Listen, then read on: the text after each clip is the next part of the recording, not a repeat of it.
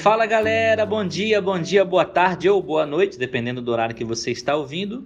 Eu sou o Vini do podcast e está no ar o Poucas Palavras com reflexões da pandemia. Hoje eu quero refletir com você sobre a vida de um herói, de um herói da Bíblia. Os seus feitos se encontram escritos em segundo livro de Samuel, capítulo 23, a partir do verso 20. Lá diz assim, ó, só vou ler o verso 20. Também Benaia, filho de Joiada, filho de um homem valoroso de Cabzeel, grande em obras, feriu dois fortes heróis de Moabe e descendo ele matou um leão numa cova no tempo da neve. O que mais me chama atenção na vida de Benaia não foi o fato dele ter ferido dois heróis de Moab, não era o fato de ele pertencer a um grupo seleto dos valentes Davi. Davi tinha alguns valentes, existiam 30 homens que se destacavam na frota de Davi. E desses 30 homens, seis homens despontavam. Um grupo era conhecido como o primeiros três e o segundo grupo era conhecido como os segundos três. Benaia pertencia a esse segundo grupo. E os feitos dele foram extraordinários. Contudo, o que me chama a atenção foi o fato dele ter descido numa cova para matar um leão. O texto também diz que isso aconteceu no tempo da neve. E aí nós temos uma informação muito interessante em 1 Crônicas capítulo 20 20, verso 1, que no tempo da neve os reis não costumavam sair para a guerra. E aí, Benaia, como um, um bom soldado valente, como diz aí uh, os meninos no tempo de hoje, né, faca na caveira, ele precisou encarar o seu tempo da neve.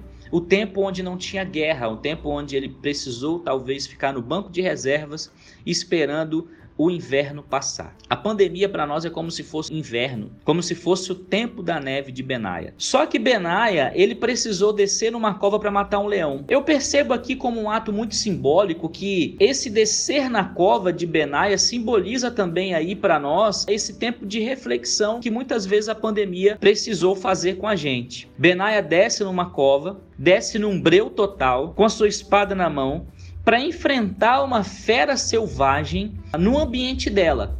Veja, Benaia era um soldado, ele não tinha obrigação de matar um leão. Ele não tinha obrigação de descer naquela cova para matar um leão. A obrigação dele era defender o povo. Mas ainda assim ele desce numa cova e mata o seu leão. Nós também temos covas. Nós também temos o nosso tempo da neve. E a gente precisa muitas vezes entrar nessa cova, nesse tempo da neve, e enfrentar o nosso leão.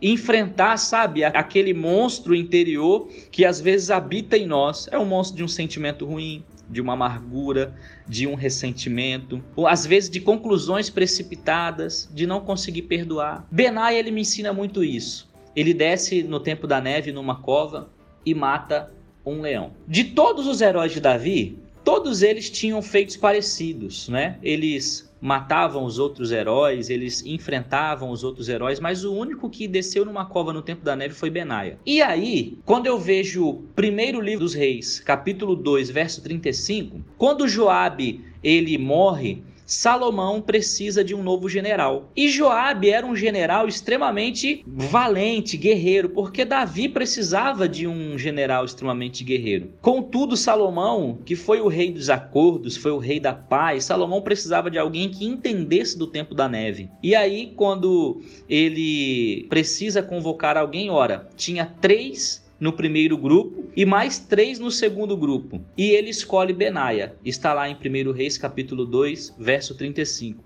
E o único feito que Benaia tinha de diferente dos outros cinco era descer numa cova e matar um leão. Olha, queridos, a gente precisa muito descer na cova do nosso coração. Nosso coração é como uma cova que guarda muitas coisas, por exemplo, às vezes a gente carrega mágoas, muitas coisas durante a vida inteira e a gente não consegue se livrar disso. O salmista, no Salmo 139, verso 23 e 24, diz assim, ó: Sonda-me, ó Deus, e conhece o meu coração, prova-me e conhece os meus pensamentos. Vê se há em mim algum caminho mau e guia-me pelo caminho reto. No Novo Testamento, na história da igreja, existe um homem, um apóstolo, um discípulo, que eu acredito que ele também enfrentou um leão no tempo da neve. Seu nome era João. João recebeu o apelido de Jesus de Filho do Trovão.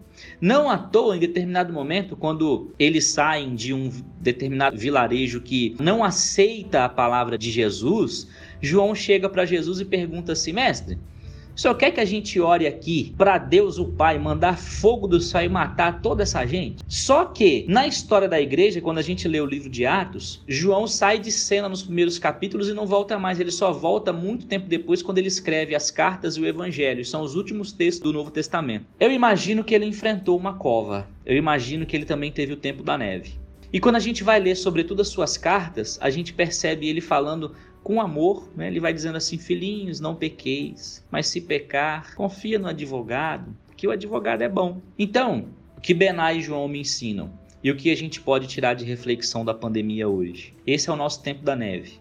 É o tempo que a gente precisa olhar para dentro de nós, refletir sobre como está a nossa vida e pedir a Deus para nos ajudar. O tempo da neve vai passar a gente vai voltar a pegar a espada na mão e guerrear. Mas antes disso, a gente precisa enfrentar o nosso leão dentro da cova das nossas emoções. Que Deus te abençoe e que Deus mesmo te ajude a tratar as suas emoções. Forte abraço, galera!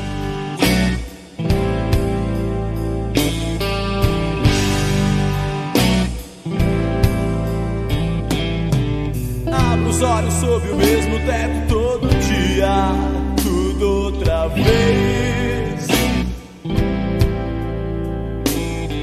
Acordo, tapa no relógio, a mente tá vazia. São dez pra seis. Hoje a morte do meu ego tá fazendo aniversário. Será que eu vou chegar, chegar ao fim de mais um calendário?